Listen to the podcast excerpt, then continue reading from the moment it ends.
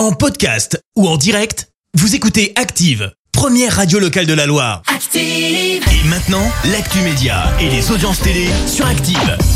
Il est 9h30, comme d'habitude à cette heure-là, oui, on s'intéresse au petit écran avec Clémence Dubois-Texero. Et comme d'habitude, on débute avec les audiences. Et TF1 leader hier soir. Avec la comédie Qu'est-ce qu'on a fait au bon Dieu qui a rassemblé un peu moins de 6 millions de personnes hier soir?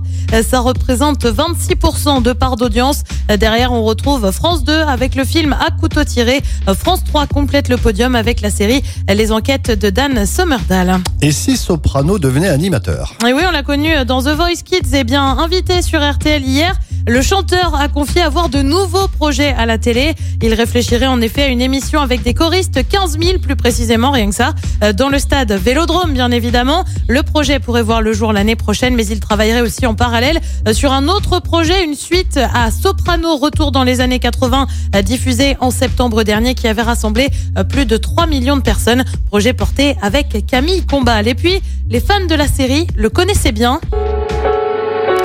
Jerry Douglas, alias John Abbott dans Les Feux de l'amour, est décédé. Annonce faite via un tweet dans le, avec le compte officiel de la série la semaine dernière.